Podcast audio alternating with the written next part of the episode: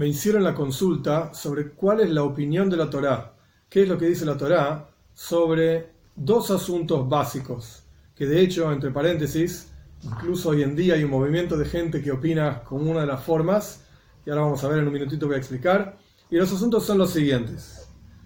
¿La Tierra es redonda o es plana? Y la segunda pregunta, ¿la Tierra gira en torno al Sol o el Sol gira en torno a la Tierra? Son dos asuntos que de hecho son diferentes, de alguna manera relacionados. ¿Cuál es la relación entre estos dos asuntos? Pues la ciencia moderna tiene una forma de ver las cosas ampliamente conocida. La Tierra es redonda, es básicamente una pelota. Como vamos a ver más adelante, esta palabra va a ser clave para entender la perspectiva de la Torá. Y, por supuesto, todo gira en torno al Sol. Ahora bien, ¿qué es lo que dice la Torá al respecto? Como introducción, esto ya está explicado en otro video también, hay que entender lo que significa un modelo. La ciencia, el trabajo de la ciencia es observar el mundo a nuestro alrededor, los fenómenos que ocurren en el mundo y plantear un modelo que describa el fenómeno y no solamente describa el fenómeno, sino que a través de ese modelo se pueda predecir el comportamiento del mundo, de la naturaleza, para poder reproducir ese fenómeno y tener claro cómo funciona literalmente el mundo que tenemos a nuestro alrededor. Este es el trabajo de la ciencia. El trabajo de la Torah no es ese. El trabajo de la Torah, como está explicado en otros lugares, es ser un marco de convivencia entre los seres humanos, es ser una guía, es ser el vínculo con Dios. Hay diferentes formas que se puede ver la Torah, pero en ningún momento la Torah es un libro de ciencias. Entonces, cuando hablamos de modelos para describir fenómenos, tenemos que entender de dónde viene ese modelo, o dicho de otra manera, cuál es la motivación que dispara plantear un determinado modelo para describir un fenómeno, con qué utilidad en base a entender esto, vamos a entender si el modelo es de una manera o de otra manera y por qué se plantea ese modelo, y si sirve ese modelo o no. Lo que la ciencia plantea, por supuesto que ya lo expliqué, el mundo es redondo, vamos a empezar con este tema, si el mundo es redondo o plano, el mundo es redondo, eso es lo que plantea la ciencia.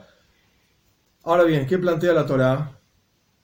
Encontramos en diferentes lugares, hoy voy a ser un poco específico, quizás más de lo que en general soy, porque hay varias personas que quieren, se burlan de la Torá diciendo que la Torá dice que la tierra es plana. Punto número uno, en el texto de los cinco libros en Pentateuco, el Humash, no aparece este tema.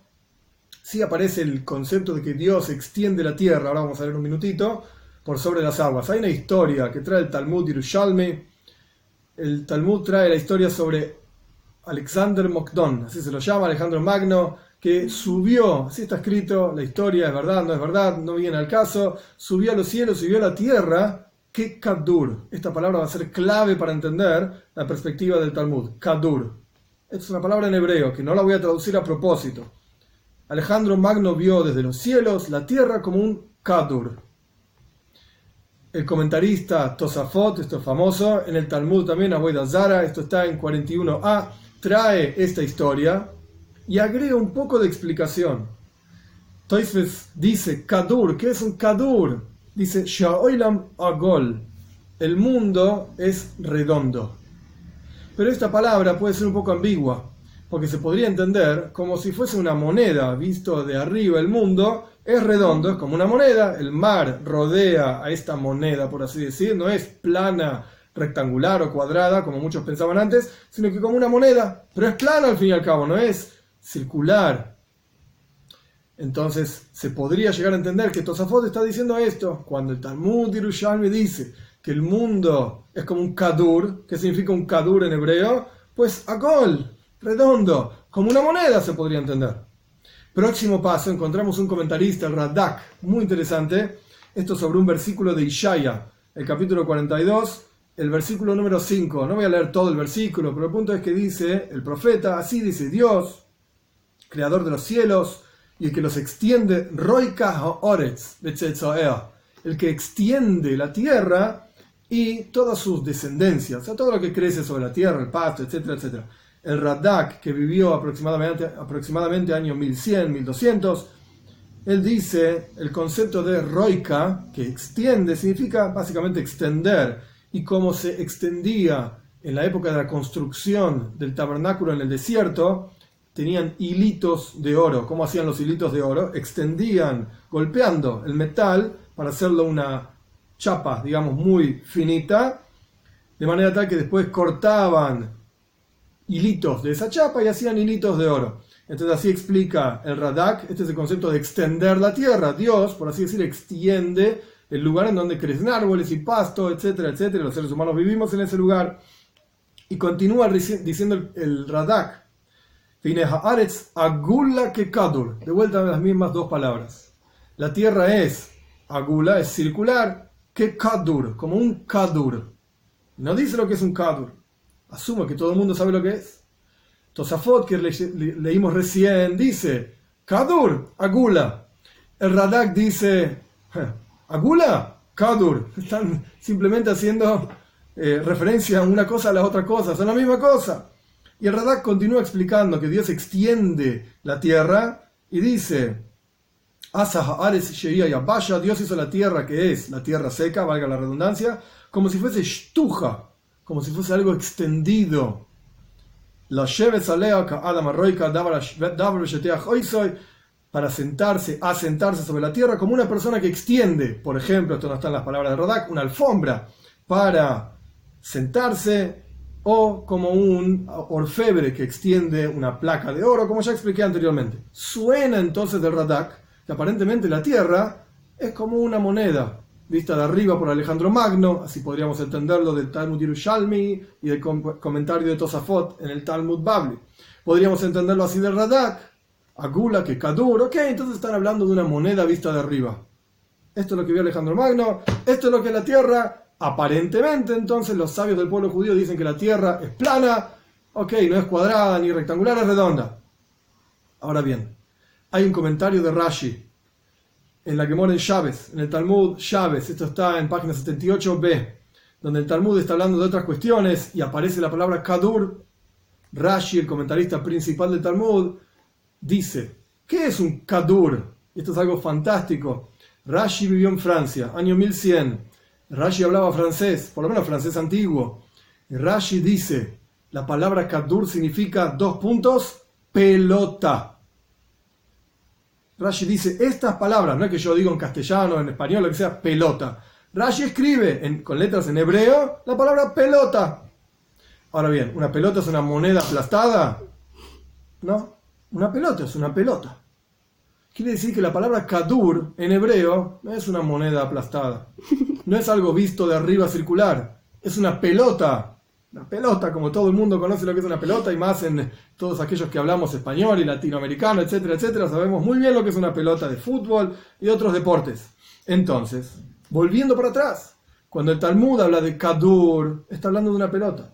Cuando el Talmud me dice que Alejandro Magno vio el mundo como un Kadur, es una pelota. Cuando el Radak habla del mundo como un Kadur, es una pelota. Entonces, nuestros sabios, ¿cómo entendían la realidad del mundo? Como una pelota. Esto es asunto número uno. Vamos al asunto número dos. Si la Tierra gira alrededor del Sol o el Sol, Sol gira alrededor de la Tierra. Esto, por supuesto, es famosísimo. El modelo geocéntrico es que todo gira en torno a la Tierra. Y este es el modelo básicamente aceptado por la Torah. Este es el modelo que aparece en los textos de Maimónides, esto es básicamente la idea como se entiende desde el judaísmo. Ahora uno podría pensar, pero qué burro. Ya Copérnico en el 1500 y pico, y después Kepler, y después Hubble, Copérnico pensó que era todo concéntrico, círculo. Después Kepler vino y dijo, no, en realidad es una elipse, elíptico, no es perfecto un círculo. Y Hubble se dio cuenta no solamente de esto, sino que el mundo está en una galaxia. Y el sistema solar está en una galaxia. Y hay otras enorme cantidad de galaxias. Entonces uno podría pensar, pero qué rabinos tan burros que piensan que el Sol gira alrededor de la Tierra. Ya sabemos hace montones de años que es al revés, que la Tierra gira alrededor del Sol. Ahora bien, volvemos al asunto del modelo. Uno plantea un determinado modelo de descripción de la realidad con una determinada función, con un porqué. A partir de ese porqué, el modelo tiene sentido o no. En este caso, la ciencia está tratando de describir el universo. Cuando describimos el universo, podemos plantear un modelo en el cual la Tierra no es más que un planeta alrededor de un Sol, que es una estrella, que en realidad está en una galaxia y en realidad está en un universo lleno de galaxias. Perfecto. Este sistema funciona. Este modelo funciona. O podemos verlo desde otra perspectiva, que es la perspectiva de la Torah. Yo, ser humano parado en la Tierra, hoy en día con la ciencia y la relatividad, sabemos muy bien que cuando hay dos cuerpos celestes en movimiento, es imposible determinar cuál mueve, cuál se mueve y cuál está quieto. Si uno está parado en un cuerpo celeste, el otro se mueve. Si uno está parado en el otro cuerpo celeste, este se mueve. Científicamente hablando, si vamos al rigor de la cuestión, es imposible determinar cuál está quieto y cuál se está moviendo. Entonces, hay un modelo que planteamos. El modelo que plantea la Torah es, yo ser humano parado acá en el mundo, lo que veo es que todo gira en torno a mí. Y esto lo dicen nuestros sabios en Sanedrin también, en el Talmud, que toda persona tiene que decir Bishvili Oilam. Todo ser humano debe pensar que para mí fue creado el mundo. En otras palabras, el universo entero gira en torno a mí. De manera tal que yo, ¿por qué? No porque seamos egocéntricos, sino porque el universo entero gira en torno a mí para que yo sepa que soy responsable por el universo entero. No solamente mis acciones se reducen a mi vida particular, a mi grupo familiar, a mi entorno ampliado, a mi ciudad, a mi país, a mi continente, no señor. Mis pensamientos, mis palabras, mis acciones, el universo entero gira en torno a lo que yo pienso, a lo que yo digo y a lo que yo hago. Es una perspectiva, es un modelo planteado, punto número uno, por la observación simple, sin necesidad de irse a las galaxias de no sé dónde, para entender que el mundo gira así o asá. La observación, uno parado en la Tierra, tranquilamente puede decir que la Tierra es plana, no hay ningún problema, y tranquilamente puede decir que el Sol gira en torno a la Tierra, porque determina un modelo para entender la realidad desde la perspectiva de la Torah, desde la perspectiva de la responsabilidad del hombre frente a la creación entera. Simplemente para terminar, para cerrar, digamos, la idea, esta cuestión es concreta y clara en los escritos que yo mencioné, pero hay un escrito del Zoyar que es más claro todavía. El Zoyar dice en Vaikra, Daf Yud, en la página 10a, el Zoyar dice así, de Rabamnuna Saba, en el libro de Rabamnuna Saba, Parish Yatir, explica mejor todavía, el Zoyar está en medio de una explicación de la realidad metafísica del universo, de Akol Yeshua Misgalgelak Beigula Kekadur, todo el universo, todo el, el perdón, toda la tierra sería el asentamiento de seres humanos, gira como un igul, como un círculo, y explica que Kadur, que ya dijimos que ya es una pelota. Ilen le tatoe, estos están abajo, vilen le hilo, y aquellos están arriba, y todas las criaturas son diferentes en cómo se ven de acuerdo al aire, de acuerdo al ambiente en el cual viven que fue un de acuerdo a cada lugar y cada lugar, y está cada uno en su lugar como los seres humanos. Quiere decir que claramente para la perspectiva de la Torá, la tierra es redonda, paréntesis, pero si la vemos como una cosa chata y plana, tampoco hay mucha diferencia, porque esta es la observación y el modelo que se puede plantear desde un ser humano observando la tierra. Cerramos paréntesis, pero de vuelta, ya dijimos desde varios escritos es como una pelota. Y por el otro lado, el modelo que habla específicamente de la responsabilidad del hombre frente a toda la creación y a todo el universo, es que el Sol gira alrededor de la Tierra. El universo entero gira alrededor de la Tierra. ¿Por qué? Para que cada uno de nosotros sepamos que el universo entero depende efectivamente de cada uno de nosotros.